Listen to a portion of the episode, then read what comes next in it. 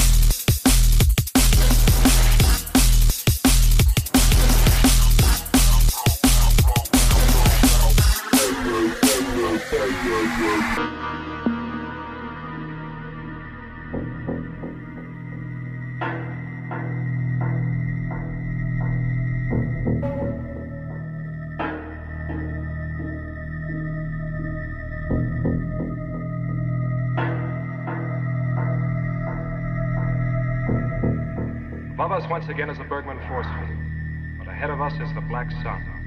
The realistic fact which faces us now is that the force field only offers us a slim hope that Alpha will survive beyond the next few hours.